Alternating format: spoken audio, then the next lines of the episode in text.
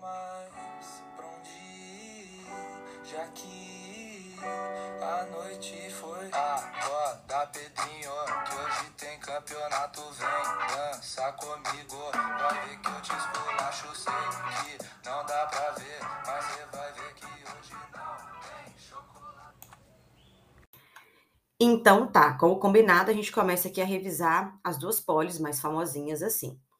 Quando a gente fala de, de Atenas e de Esparta, eu vou colocar um mapa logo aqui embaixo sobre onde essas cidades estão localizadas para você dar uma olhada.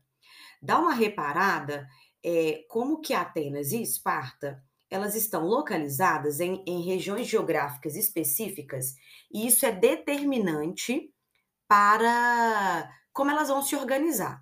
Então repara como que Atenas está voltada aí para o mar como que vai ser uma polis aberta, como que vai ser uma polis que vai ter uma penetração cultural de outros povos muito grande. Agora repara, por exemplo, Esparta. Esparta é fechadinha, está no meio da península do Peloponeso, é uma cidade que é agrícola. Então essa localização geográfica ela vai dar, ela vai determinar as características mais importantes. Vou começar com Esparta.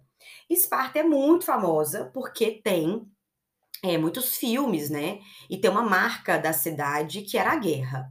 Então, a Esparta é uma polis fundada pelos Dórios, lá no período arcaico, naquela linhazinha do tempo que eu coloquei para vocês.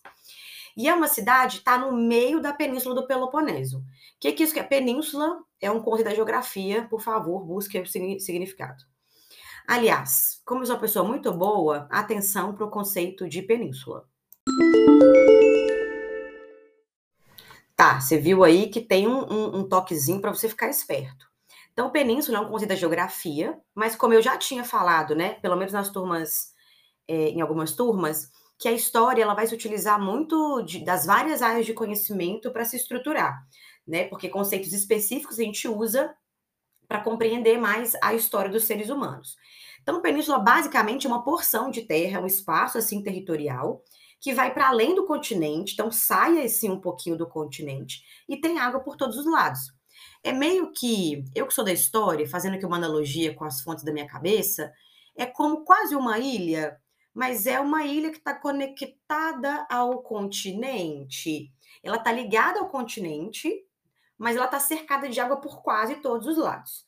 Então, quando eu falo Península do Peloponeso, eu estou falando dessa estrutura. Dá uma olhadinha no mapa aí para você conferir. E aí, beleza, é uma região que está dentro da Península do Peloponeso, é uma região que tem muitos minerais, é uma região que tem terras férteis, então os espartanos eram produtores agrícolas, e Esparta está localizada numa região cercada por montanhas, de difícil transposição, então é nada favorável para a navegação. Então é uma polis muito fechada, repara para você ver, cercada de montanha, portanto, é uma polis mais fechada, que dialogava com, menos com outros povos. Então, é uma polis, por exemplo, que era mais preconceituosa. Então, era uma polis, por exemplo, super xenofóbica, diferente de Atenas. Porque no porto de Atenas, que é o porto de Pireu, paravam barcos de inúmeros povos. Então, os atenienses estavam acostumados a lidar com povos que falavam línguas diferentes. Os, os, gre os gregos, os atenienses conversavam com os fenícios, com os egípcios, com a galera do norte da África. Lembrando que o norte da África é imenso, tem vários povos diferentes. Então, os atenienses são mais abertos, espartanos mais fechados. É, e por ser cercada de montanha, ela é uma cidade paranoica com segurança. Ela se sentia muito vulnerável a invasões. Então, o investimento na força militar tem muito a ver com essa paranoia de Esparta, de ser muito vulnerável, porque ela não conseguia pedir ajuda rapidamente. Até uma polis próxima ir lá e ajudar, eles já poderiam ser invadidos. Então, eles são paranoicos com, com segurança. É, o poder em Esparta era muito centralizado, e a gente costuma falar que Esparta era organizada politicamente numa diarquia. Então, Esparta tinha dois reis. Tem o rei político, que administrava a polis, e tinha o rei militar, responsável aí por controlar o exército, treinar o exército, guerrear lá com o exército. Existiam dentro da cidade de Esparta algumas assembleias ao ar livre, era mais ou menos uma vez por mês, onde os cidadãos Quem é um cidadão em Esparta? Homem e proprietário de terras e, obviamente, ligado ao exército. Eles eram chamados de espartanos. Então, os espartanos, que eram cidadãos, iam para essas assembleias e eles iam discutir as questões da polis. Mas a Esparta não é democrática. Então, essa galera, os espartanos, eles não ficavam lá, tipo assim, votando as coisas, como vai ser em Atenas. Era um debate, era uma, era uma, era uma, uma eles discutiam muito assim, política externa. Eles escolhiam, por exemplo, os administradores da polis, tendo em vista que algumas questões administrativas tinham que ser compartilhadas, mas não era uma democracia. Esparta nunca vivenciou a democracia. Então, os espartanos, eu vou chamar aqui, eram, eram os aristocratas da cidade. Eles é que definiam é, como a polis vai funcionar. Quem não, quem não, quem não era cidadão, quem não, quem não estava ali, não era homem, proprietário de terra ligado ao exército, não tem participação nenhuma. É, a política interna era, era discutida né, por lideranças locais e somente propostas muito específicas eram votadas. Então, não era a vida da polis não era decidida ali. Então, assim, ah, vamos fazer uma guerra? Vamos guerrear? Sim ou não? Alguns pontos específicos era que eram discutidos. É, a, a, cidade de Esparta vai ser dividida em, em micro-áreas, em pequenas regiões, e eles tinham uma espécie de prefeito, que eram chamados de éforos. Né? E eles eram eleitos anualmente. É, cada espartano vai ter a sua proprietária de terra, ele, tem, ele vai cultivar essa terra. E a, e a e Esparta usava o trabalho escravo, em especial os derrotados de guerra. Então eram os ilotas. Ilota, gente, é o nome que você vai dar para os povos que eram conquistados, para os descendentes dos povos conquistados, que nasciam em Esparta, porque a condição de escravidão por guerra era hereditária. Então, se o Renato fica capturado numa guerra e eu tenho um filho, o meu filho vai ser um ilota. Então, ilota é basicamente os escravos. Mas aqui um adendo, já vi alguns historiadores debatendo que lotas não eram escravos, eram servos. Então tem esse debate, mas isso pouco importa para gente. O que importa é que não eram os espartanos que trabalhavam na terra diretamente, eram os ilotas, então eles tinham funcionários para isso, seja pela lógica da servidão ou da escravidão. Isso não importa para gente. Era uma cidade muito estruturada, é como a, como a, a, a, polis de Esparta era muito marcada pela guerra, eles são muito disciplinados. Então, tinha uma estrutura, uma estrutura social muito rígida. Então, os espartanos no topo, a classe média era chamada de periecos, e a base da pirâmide social, os ilotas. E por ser uma cidade muito guerreira, muito militarizada, a, o único grupo social que fazia algum tipo de protesto e reivindicava melhores condições de vida eram os ilotas, que não participavam do exército e trabalhavam aí numa lógica servidão barra escravidão. O restante da sociedade geralmente não é uma sociedade marcada por protestos.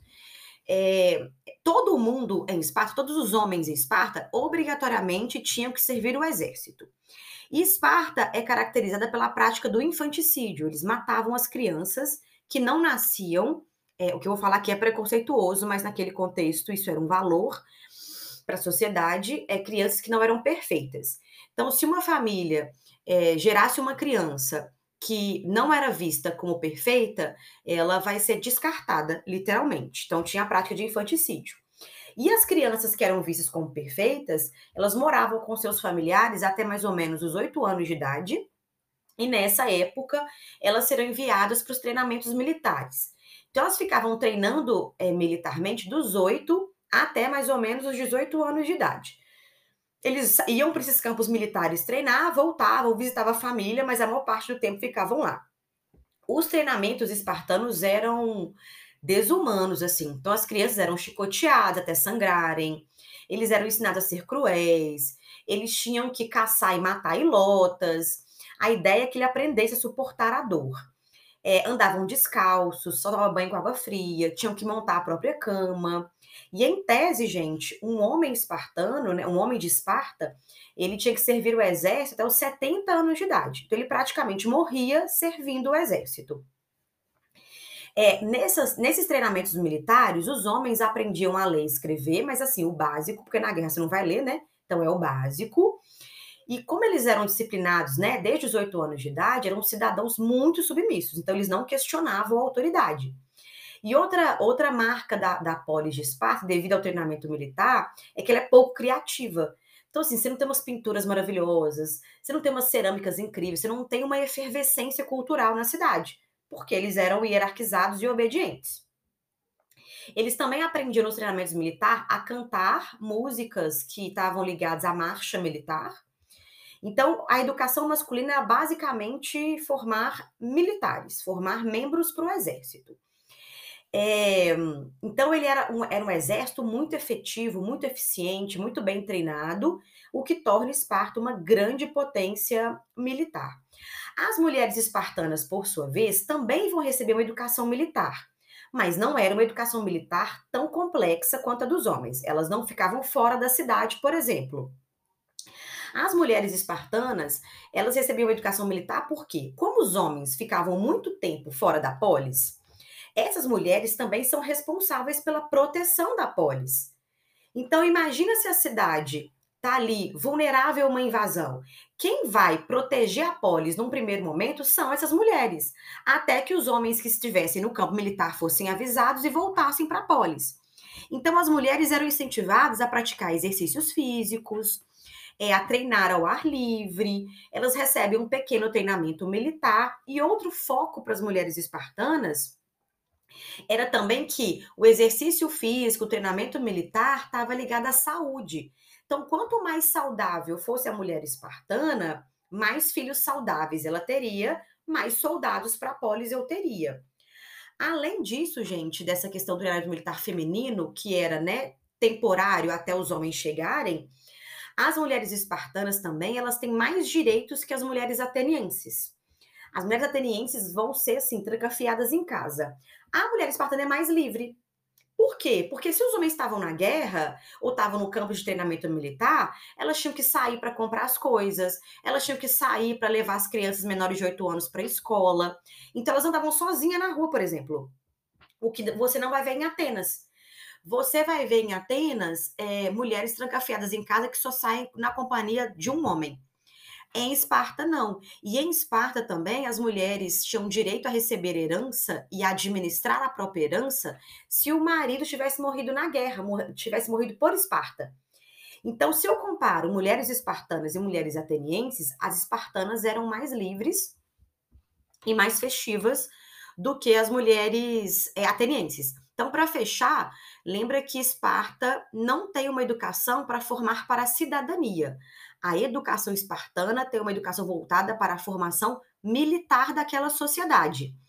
E a partir dessa formação militar daquela sociedade, é que eu vou ter a formação de uma, de uma cidade pouco criativa, pouco espontânea, xenofóbica, porque ela não tinha contato com povos diferentes, é, e, e com cidadãos muito submissos e obedientes. É, o próximo eu falo de Atenas. Tchau.